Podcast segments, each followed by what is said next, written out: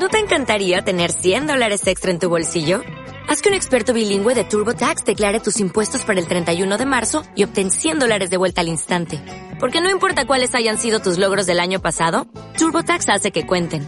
Obtén 100 dólares de vuelta y tus impuestos con 100% de precisión. Solo con Intuit TurboTax. Debes declarar para el 31 de marzo. Crédito solo aplicable al costo de la presentación federal con TurboTax Full Service. Oferta sujeta a cambios o cancelación en cualquier momento.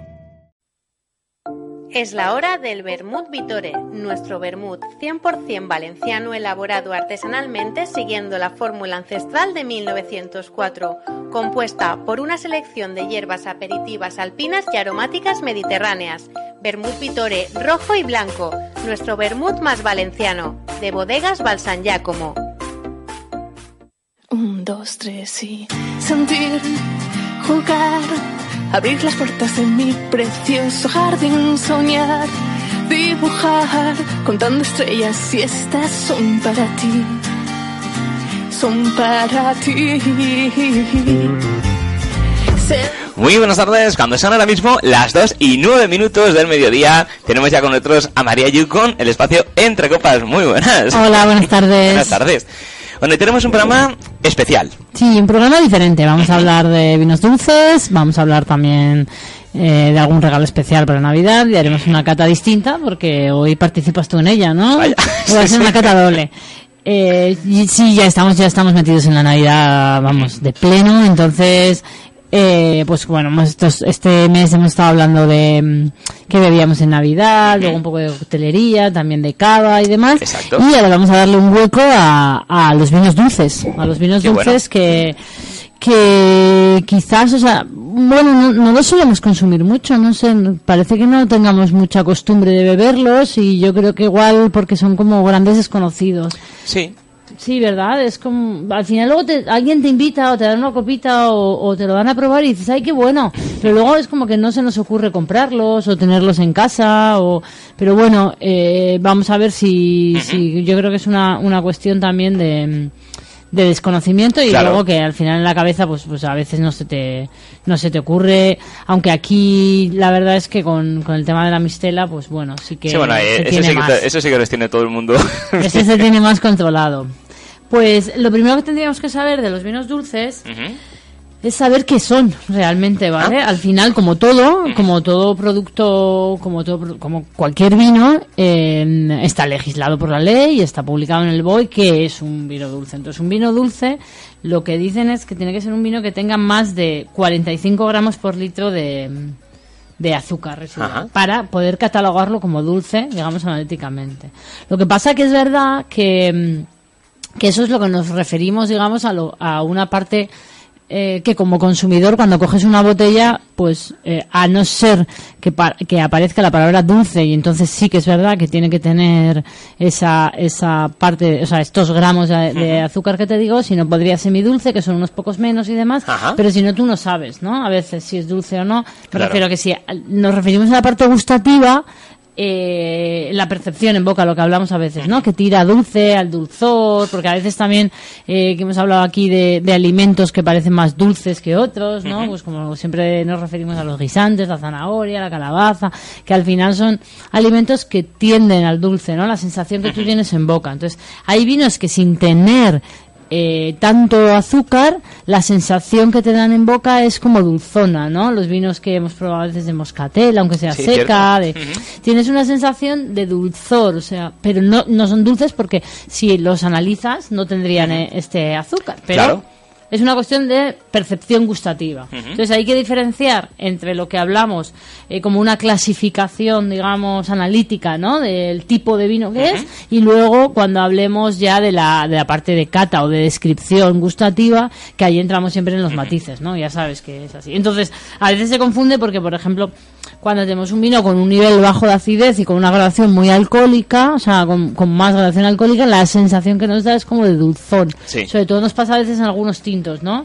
Entonces, claro, la acidez lo que hace es el, efecto contrario al dulce, hace que el vino parezca más seco, más fresco, entonces son como efectos contrarios que tienes, pero en realidad si lo analizases igual esos, esos vinos tienen eh, casi cero de, de azúcar o muy poquito, lo que pasa es que la sensación en boca es de dulzor. Entonces esto un poco para, para eh, arrancar, ¿no? Hablamos de lo que sería una clasificación técnica y luego lo de las sensaciones que nos pueden dar, ¿no? Hay vinos blancos, siempre preguntan a veces en los restaurantes, ¿no? Un vino blanco, ¿cómo le gusta? ¿Más seco, más dulce, no? Y no es porque vaya a tener eh, más azúcar o menos azúcar, sino porque al final la sensación, te están hablando ahí de las sensaciones gustativas, Ajá. ¿vale? No es si quieres un vino dulce para comer. Muy bien. ¿vale? Que sería distinto, o un semidulce, porque yo creo que ahí ya lo preguntas. Entonces, hay dos grandes clasificaciones, que aquí igual te ríes un poco porque parece una- un juego de palabras, pero que son los vinos dulces eh, naturales y los vinos naturalmente dulces. Eso me recuerda a una anécdota bastante desagradable para mí y muy divertida para mis amigos. Eh, fuimos a, a un indio a comer, un indio por, por Xavia, en agosto, en pleno Ah, mes de agosto, a las 3 de la tarde, Pues- cuando pega el calor. Con los indios son especiados, ¿no? Y picantitos. Sí, sí, sí. Qué y a mí- valientes. no, y a mí el picante no, no me gusta especialmente. Y, y el hombre tiene una escala que era de 0, de 0 a 3. Sí. Y él decía, eh, amigo, esto poco no pica. Amigo, esto pica poco. Uh, poco no pica, esto pica poco. Entonces pica Vamos, poco, es pica mucho y poco todo no estaba- pica es que pica, ¿no? Sí, to- todo, estaba a partir del 1 y medio 3. A mí, yo llorando. cero no había. No, no, no. Vale, vale, Yo, vale. yo llorando y mis amigos, pero si es uno yo, pero si la escala es de 0 a 3 y esto es uno, pica. ah, claro, sí, sí, sí. y todo por eso me ha hecho a gracia lo de... Pues sí, lo de- lo voy a repetir porque es un poco farragoso, Sí, pero sí. bueno, pues no sé quién lo decidió, pero lo decidió así. Vinos dulces naturales. Y vinos naturalmente dulces. Vale, los vinos dulces naturales eh, son aquellos en los que nosotros lo que vamos a hacer es detener la fermentación alcohólica en un momento dado con, con un con un alcohol, ¿vale? Encabezando, es lo que se dice, fortificando, es decir, el vino comienza esa fermentación y yo la detengo, añadiéndole alcohol. Entonces, suelen tener una gradación de entre 15 y 22 grados, porque depende de la cantidad de destilado, digamos, que añadas, eh, va a subir más o menos la gradación. Y son dulces porque como las levaduras no han podido fermentar todo el, al- el alcohol, se ha quedado ese azúcar residual, ¿vale? Ajá. Pero el alcohol, digamos que, eh, bueno, digamos no, el alcohol es añadido, ¿vale? Entonces, eh, esta es una forma de hacer un vino dulce, ¿vale? Y luego tenemos los vinos naturalmente dulces. En lo que lo que tenemos que tener claro es que todo el azúcar y todo el alcohol es natural. Por lo tanto, suelen tener menos gradación alcohólica, suele estar más integrado todo, es decir, los notamos menos artificiales eh, y se suele hacer con uvas con un gran contenido en azúcar, eh, que para conseguir que una uva tenga mucha cantidad de azúcar hay distintas formas, digamos, de eh, hacerlo en campo. Hay, la, la idea principal es que si tú a la uva le quitas el agua, vas a tener más cantidad de, una proporción también más alta de azúcar. Por lo tanto, a más cantidad de azúcar, las levaduras van a ir fermentando todo ese azúcar hasta que se mueran empachadas de azúcar y no puedan más, no puedan fermentar todo el azúcar y al final, eh, eh, pues al final se nos queda azúcar residual y alcohol. Tienen menos graduación normalmente, pero todo es natural. Para, para conseguir eh, esta cantidad tan alta de, de azúcar en, en, en, en los, en los vinos, pues lo hacemos de distinta forma, ¿vale? La, una de las que mejor conocemos en esta zona es pacificar la uva. Al final esa uva pasa que todos en estas fiestas vamos a tener un momento dado encima de la mesa la uva pasa, ¿no? La ciruela pasa, el orejón y demás. No es más que una fruta deshidratada que con el paso del tiempo, es decir, sigue en el, en el, en el la vid, entonces eh, se va deshidratando, va perdiendo el agua, se va concentrando y cada vez se arruga más, ¿no? Tienes esa sensación. Entonces tenemos una concentración altísima de, de azúcar, la pacificación de la uva. También otra fórmula, pero que sobre todo se usa mucho en la zona del sur, es la solear las uvas, ¿vale? Solear. Vendimiarlas y dejarlas al sol. Eso se hace mucho por la zona de Montilla Moriles, para hacer el PX, ¿no? Ajá. ¿Sabes? Eh, Imagínate una lona extendida en el suelo y los racimos encima de la lona, las dejas al sol, para que el sol las vaya pacificando, pero ya fuera de la viña, ¿vale? Esto sería otra forma diferente. Una de las más... eh, de las de, de la forma más tradicional de hacer vino dulce, sobre todo en Francia y en otras partes de Europa, no tanto en España, es haciendo que que a la uva le ataque un hongo, que es eh, la botritis cinerea, que es como un hongo que hace una capa gris, claro, sin romper la valla.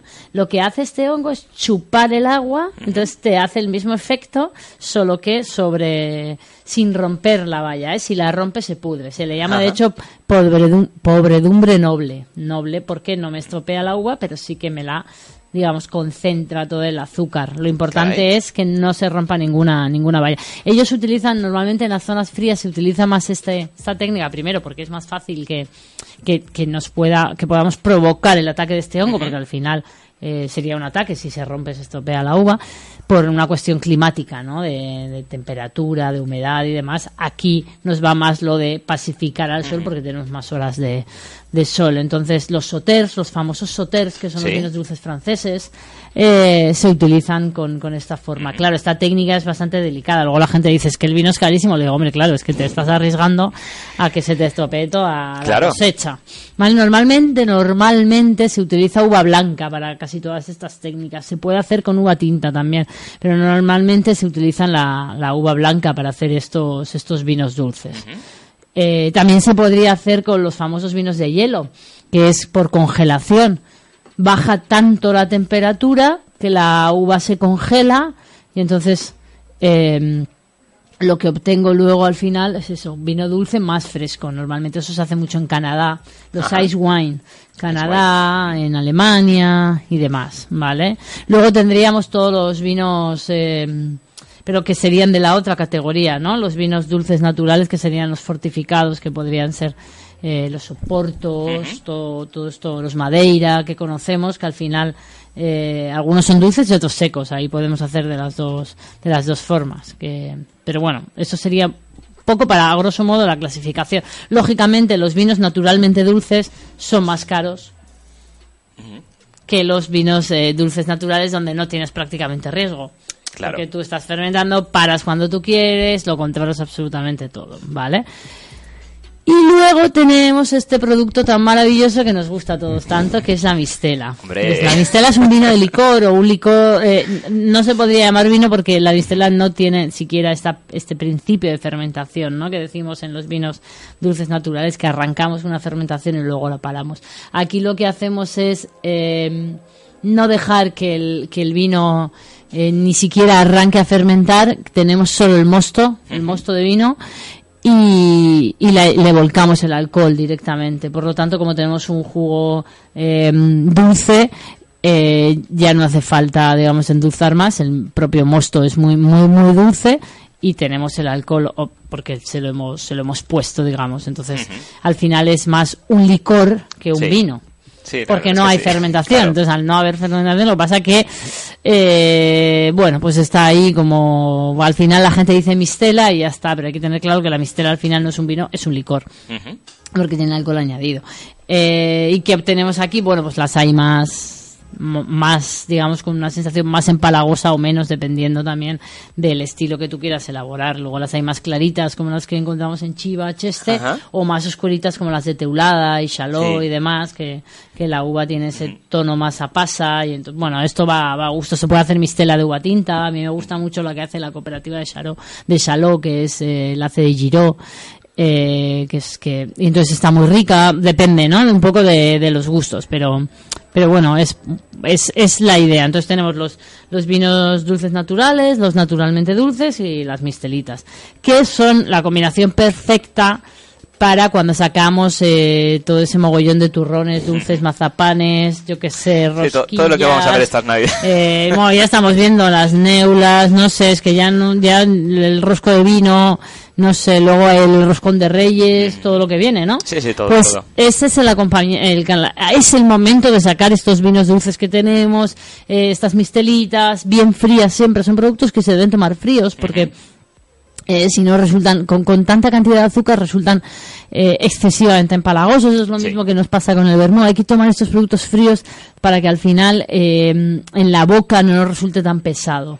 y, y, simplemente hay que pensarlo. Un producto edulcorado siempre se debe tomar frío, como una coa, me da igual, un refresco, ¿sabes? Cualquiera lo tomamos frío. Pues en los vinos igual. Entonces los tenemos en la nevera, bien fresquitos, y en el momento en el que, pues eso, tenemos ya los guirlaches, turrones, mazapanes, eh, no sé, polvorones, todo encima de la mesa, es el momento de tomarse este, esta copita. Siempre, yo siempre recomiendo que esto en pequeña cantidad, porque al final el alcohol es añadido, lleva mucho azúcar y bueno, pues al final eh, lo vas a saborear más a gusto si tomas un, un poquito. Sí.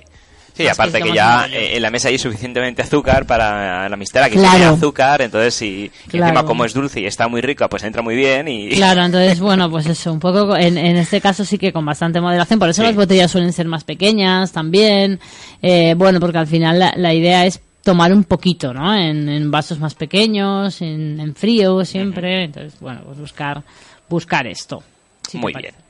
Eh, antes de la cata. Sí que bueno, si quieres la hacemos ahora y luego hacemos la segunda parte del programa de hoy. Quería traeros, explicaros o contaros, eh, pues bueno, como ya estamos a punto todos comprando, bueno, nosotros o los, los encargados de comprar regalos o de, o de buscarlos, pues eh, regalos distintos para estas fiestas. Uh -huh. Y os he traído unos, unos libros y unas cosas diferentes, pero bueno, yo creo que igual mejor hacemos la cata ahora. Tú mandas. Que es una cata especial y luego y luego si quieres pasamos a la segunda parte con los regalitos, Perfecto. ¿vale? Y así terminamos. Muy bien, pues vamos a poner la ficha que hemos vale. visto hace un momentito para que la gente tome nota y Muy apuntes bien. y enseguida volvemos.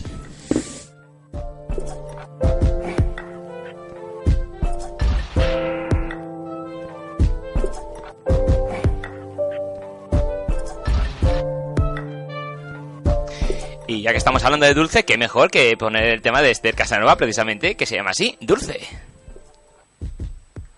Suerte es decir que en este mundo inhumano que te tenga que me quieras tal y como soy, no cambiaría nada de ti. Nada de ti. Que me, que me puedas, que me entiendas, que mi cielo ya es azul, que entre tus labios he sentido el verdadero amor, que daría todo por ti.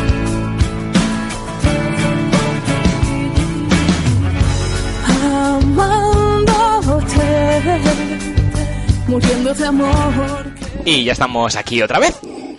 Pues ya estamos. Eh, pues vamos a catar una mistela, una de las mistelas eh, con más tradición dentro de Valencia, que es la mistela que hace la bodega Val San Giacomo, Vitore, y bueno, con Moscatel de Valencia, que además es una que es, es, un, es un nombre protegido porque es la, la, la uva con la que mejor se hace la mistela. Vale, y como es de la zona de Cheste, Chiva y demás, pues vemos que es la mistela clarita, que no Muy es la que bien. hablábamos antes de, Perfecto. de, de Teulada o de la zona de Alicante, que suelen ser más oscuras. Eh, mucho servicio, pero bueno, como hoy es una cata especial, porque hoy sí que vamos a hacer la cata de la mistela, pero además después tenemos aquí el maridaje eh, perfecto, que eso nos vas a contar tú lo que nos has traído, ¿vale? Claro que sí. Eh, bueno, el color es clarito porque vemos que es un amarillo eh, pajizo con algún reflejo verde que, que viene un poco dado por, por la variedad, ¿no? Y porque al final esto es el, el zumo, el, el, el, el zumo propio de la uva, es simplemente de haberlo, de haberlo prensado. Y, y entonces eh, da ese tono muy transparente. Vemos al moverlo en copa que la cantidad de azúcar que va a tener, porque es muy denso, cuesta mucho moverlo, entonces ya vemos que va a ser un vino pues eso, con mucho peso en boca. Eh, lo de la lágrima que a veces comentamos, pues prácticamente no existe porque arrastra todo, porque al final al tener tanta cantidad de azúcar, pues lo que, lo, lo que hace es que caiga casi en bloque, ni se forma siquiera la, la lágrima, ¿vale? Bueno, en, en nariz es muy intenso, muy expresivo. Huele muchísimo a, a uva moscatel. Son aromas frutales, total, Sí, sí, pero- dulces. Incluso maracuyás, esas eh, frutas más exóticas que podemos encontrar. Fruta de la pasión, muy dulce todo. Qué lástima que nuestros oyentes y, y videntes no, no puedan est- oler esto y, y probarlo, evidentemente. Sí, sí, sí, no, pero vamos, que en, en nariz ya, bueno, pues ya la gente normalmente, sobre todo las, la- las personas que son eh, de esta tierra, pues enseguida lo reconocen a ciegas. Esto se lo pones a, a cualquier valenciano y te dice mistela, seguro, porque lo tienen muy interiorizado. Y en boca lo que encontramos es una entrada muy dulce, un paso súper sedoso en boca, pero con frescura, mantiene mucho la frescura Sí, de, sí. de la uva, no es excesivamente empalagosa, No, no, la verdad es que te no hace salivar, es súper denso, la verdad es que es muy, muy, muy agradable. Y hoy lo vamos a tener la inmensa fortuna de hacer la combinación, porque nos lo habías prometido, y ahora ya sí. te doy paso a ti a ver qué nos has traído para combinar con la mistela. Bueno, pues básicamente son unos polvorones caseros. eh, ahí se verán. Yo prometí Bravo. que los iba a traer y los he traído.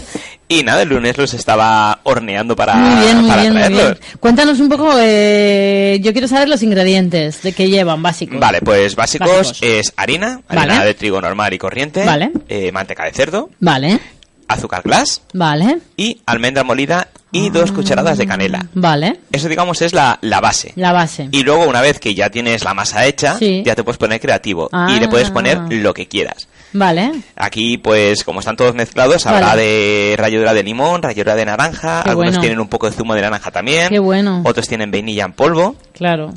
Y importante, si vais a hacerlo, es fundamental secar la harina antes de hacerlo.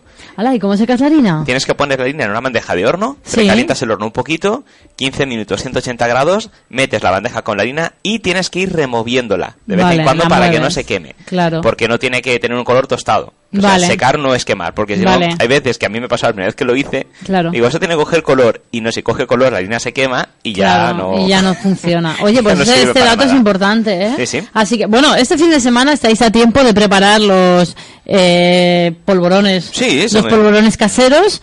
Eh, a mí me encanta, porque encima es que es un tamaño ideal, porque Claro. claro, si los haces más grandes Claro, te resulta y cuando los pruebes verás que son diferentes porque a mí personalmente el polvorón que lo muerde si se queda la, la boca así no me gusta. Pamplona. Exacto. Entonces yo lo que hago son pequeñitos Vale. y los tuesto un pelín más para que más que un polvorón sea como una galleta. Vale, perfecto. Pues mira, lo que vamos a hacer es eh, la cata, porque estábamos hablando todo el rato de que es el ideal y demás. Vamos a, oye, tú también, ¿eh? Vamos Sí, a sí, probarlos.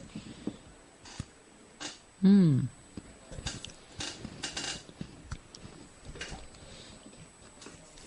Mm.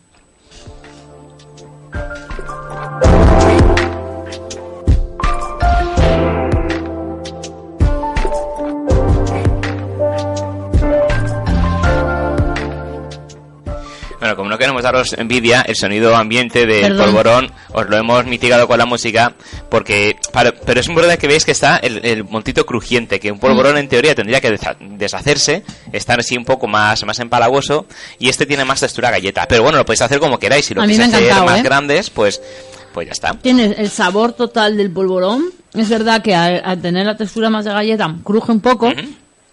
Y entonces es la combinación perfecta, por ejemplo, para, para esta mistela que es tan fresca, que está fría, un poco dulcecita.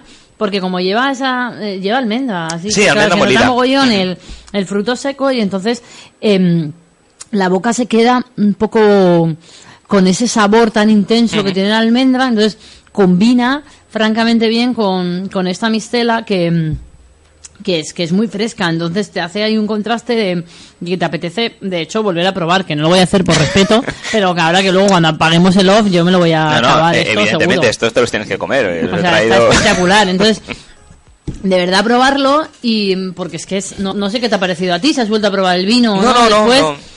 Porque lo que hace también este este tipo de productos, que todo- sobre todo todo lo que lleva almendra, pensar en el, en el, en el turrón de Gijón, el turrón duro y demás, eh, no tanto quizás lo que lleve chocolate, pero todo lo que lleve almendra y lo que lleve notas cítricas y demás, le va a combinar eh, perfecto, porque hace que el vino sea menos empalagoso Claro. y luego hace que el, que el producto que estás tomando también sea menos pesado.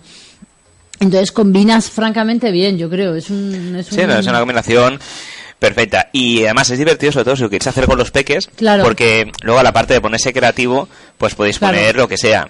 Podéis arriesgar más y ponerle, Claro. yo que sé, desde pimienta, curry, Uy, claro, se podría hacer raritos de Claro, estos. o más tradicionales, o meterles, pues como yo metí zumo de naranja, le puedes meter incluso mistela, un poquito a la masa, para mira que qué un bueno. saborcito, Claro. un poquito de anís. Muy bien, Lo que claro, queráis. lo podéis hacer. Bueno, pues es una combinación ideal y es un plan perfecto para, para este fin de semana porque, nada, pues a experimentar y, a- y así ayudamos a las madres y abuelas que siempre les toca cocinar y por lo menos llevamos algo diferente a esta cena de Navidad. Sí, sí, y eso, como son 24. chiquititos, pues no Claro. empalagan mucho, entonces te puedes comer dos o tres Claro, no claro, pasa claro. nada. Jolín, qué bien, muy bien, muy bien.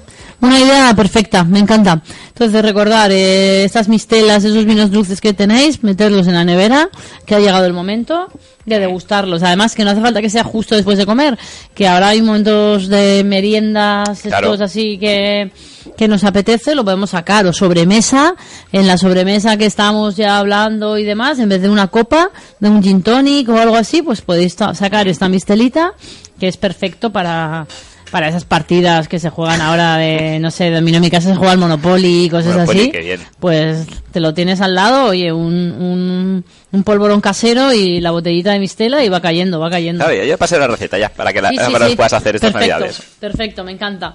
Bueno, pues vamos con, con la segunda parte del programa en el que voy a apartar de aquí cosas y, y os cuento. Os he traído una serie de... Bueno, primero os he traído tres libros que creo que puede ser una idea muy buena para todos los que os gusta esto de beber y comer, ¿vale? Como siempre estamos hablando de vino, lo que os he traído es uno, del, para mí, ¿eh? de los mejores libros que he encontrado sobre cerveza y, y cómo, pone cómo catar cerveza, pero en realidad es una, es una guía súper completa para el que quiera partir de cero.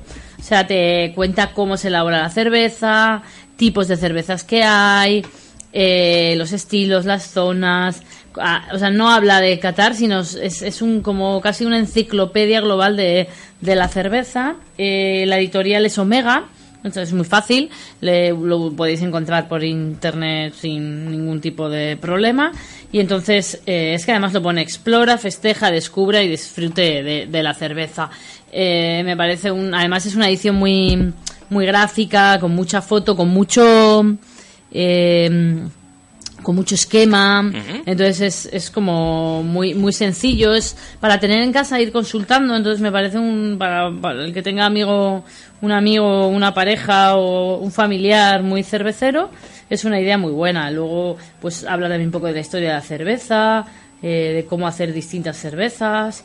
Bueno, me parece que es verdad que está sobre todo más enfocado al mundo anglosajón porque también es también es donde más se ha consumido y Claro. donde más se ha explorado, pero pero bueno, me parece que es un, un libro espectacular eh, que os puede resolver un buen regalo. Si a esto le añadís un par de cervezas eh, valencianas buenas artesanas como la que trajimos de Tiris la, hace un par- la semana pasada o hace un par de semanas, eh, sería ideal, ¿vale? Entonces, ¿cómo catar cerveza? No sé si lo estás poniendo por ahí, Sí, pero... sí, ya, ya han visto la portada y lo, Vale. lo están viendo ya.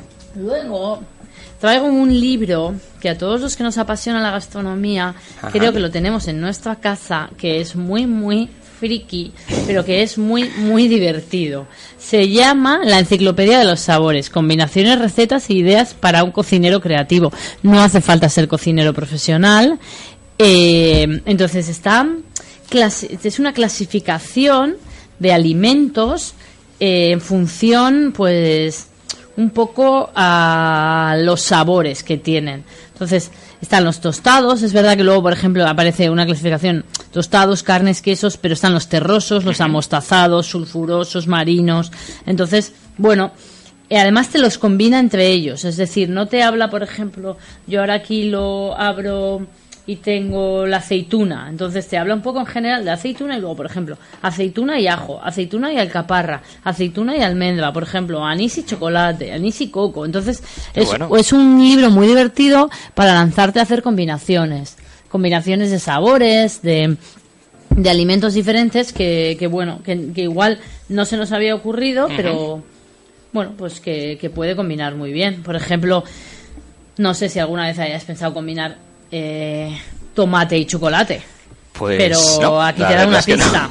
Por ejemplo, ¿no? Y además te da algunas recetas pequeñitas, ¿eh? siempre habladas, pero, pero por ejemplo, chocolate y tomate, ¿no? Entonces, eh, pues, eh, por ejemplo, con un poco de, en alguna salsa para la carne, ¿no? Puedes ponerle esa, esa combinación del, del tomate con, con los chocolates.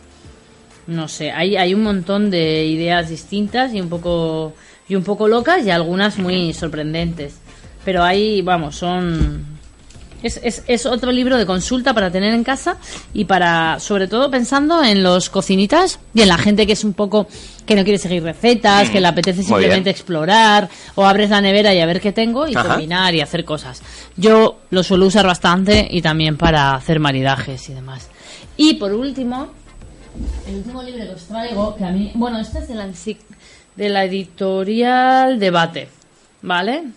Que es una editorial, pues sobre todo eh, hace muchos eh, libros de cocina, ¿vale? Entonces, bueno, os va, os va a resultar bastante fácil de encontrar. Editorial Debate. Y el último libro que creo que, nos- que ha salido hace muy poquito, Ajá. que es uno, claro, lógicamente uno de mis libros favoritos, yo lo adquirí hace poco, pero eh, llevaba tiempo buscando un buen libro de, de Bermú y creo que por fin que por fin lo he lo he encontrado. Se llama eh, se llama El Bermú Atlas Ilustrado. Lo edita Susaeta, que es la editorial que, la- que siempre ha estado editando libros eh, escolares. Ajá. Vale, entonces es una guía súper, súper, súper completa, eh, muy divertida, muy visual, con un montón de, de gancho, porque hay etiquetas, hay cuadros, hay en cada página tienes GIFs distintos, o sea, te van dando ideas de cócteles, te habla de los botánicos con los que se elabora el vermú. Entonces me parece que es eh, muy chulo. Habla de un montón de bermuterías, lógicamente, o sea, o de bodegas que hacen vermú, eh, básicamente españolas, o sea que está muy bien porque además así las, las conocéis las marcas. Eh, lógicamente también hay otras grandes compañías, pero bueno, eso está como al final del libro, antes de llegar a, digamos, a la guía de, de las bermuterías o de las marcas de vermú, tenemos, eh, pues eso, eh, incluso el maridaje del vermú, cómo, cómo combinarlo, eh, hay carteles antiguos, hay, bueno, hay de todo. Entonces hay utensilios, hay menaje, cómo servir, entonces es, es muy, muy, muy divertido y sobre todo es muy visual. Entonces, para todos los que os habéis enganchado al vermú. Eh, además te dice cómo se elabora todo. Os lo recomiendo al 100%. Eh, es este, Editorial Susaeta. El Vermú. Me parece un libro espectacular. Y, y me parece un regalo ideal. Y otra vez, otro libro que además es más que de lectura, es como para tener de consulta. Y bueno, pues si lo, lo acompañas de, de un buen vermú, pues te puede salir un regalo, un regalo perfecto. ¿Vale? Muy bien, pues ya tenemos ahí. Tres libros maravillosos y que os pueden ayudar pues a ampliar vuestra vuestra biblioteca gastronómica o vuestras inquietudes gastronómicas o te pueden resolver el típico regalo que tienes que hacerle a Muy bien, sí, sí. pues a alguien que de tu familia que no sabes muy bien qué regalar. Estupendo. Eso por una parte. Y luego, sí que es verdad que os he traído eh, algo que me parece que es, que bueno, últimamente se está haciendo bastante, pero a mí me parece súper bonito. Es que al final a la gente eh, le puedes regalar cosas, ¿no? Como esto, cosas materiales y demás. Em, pero hay una cosa muy bonita que le puedes regalar algún tipo de experiencia. Ajá. Tú sabes que en, eh, durante el año en, en Original CV elaboramos, o sea, eh, realizamos un montón de actividades y, y, bueno, pues hemos preparado para estas navidades una opción muy buena para toda aquella gente que durante mucho tiempo nos, nos estaba preguntando y, y bueno, y no, y no habíamos sacado nada y lo que hemos sacado ahora son unos vales regalos muy chulos para todas las actividades que tenemos. Entonces, si vais a cualquiera de las tiendas, os preparan un sobre super mono como este azul con las distintas eh, tarjetas regalo que podáis hacer. Tenemos la del curso de iniciación a, a la cata, que, que vamos a realizar en enero. Tenéis una genérica de sabor para que se puedan gastar eh, la cantidad que, que estiméis en, en todos los productos que tienen en la tienda.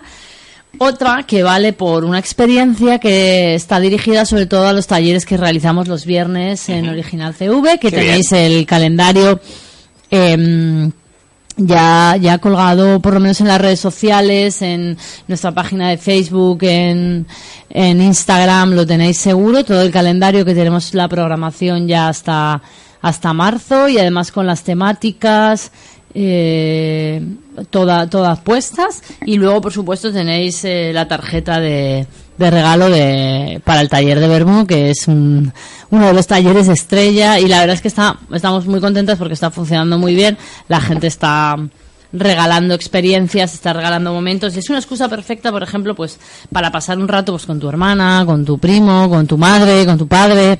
Y regalas un- una de estas tarjetas y, y un viernes os venís un viernes de enero, de febrero, de marzo, te vienes a, a- allí a Original CV y pasas un rato estupendo con esa persona y te acuerdas y compartes y vives y descubres algo nuevo y va más allá de regalar algo Claro, algo diferente y además que se puede disfrutar. Claro, es que es una forma de regalar una experiencia, una vivencia, un recuerdo al final, porque porque al final eh, cuando te regalan algo así dices, ostras, qué guay, porque igual no se te hubiese ocurrido ir, pero bueno, al tener ese regalo dices, guau, pues pues genial, porque además estás regalando, pues eso, compartir un momento con, con la persona, ¿no? Porque Claro. lo ideal es, por ejemplo, yo estoy pensando, si quieres regalar a tu madre, pues le, le regalas un vale de dos y te vienes eso, y es una excusa para luego irte a cenar y bueno, al final sacar tiempo de que a veces no tenemos y parece que no tengamos Totalmente. y es una excusa perfecta para encontrar eso un grupo de amigos o Sí, así. sí.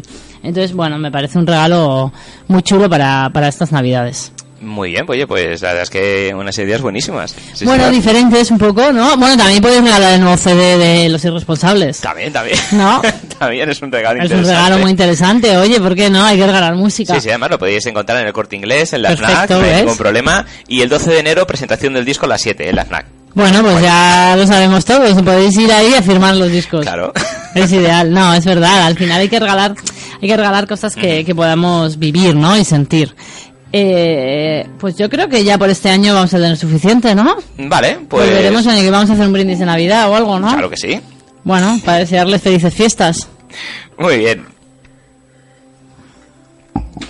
Pues nada, os dejamos aquí. Espero que tengáis muy buen día esta tarde. Continuamos. Y siento daros envidia, oye, pero, pero está muy buena la amistad. ¿Qué, le vamos Muy a hacer? muy bien, perfecto.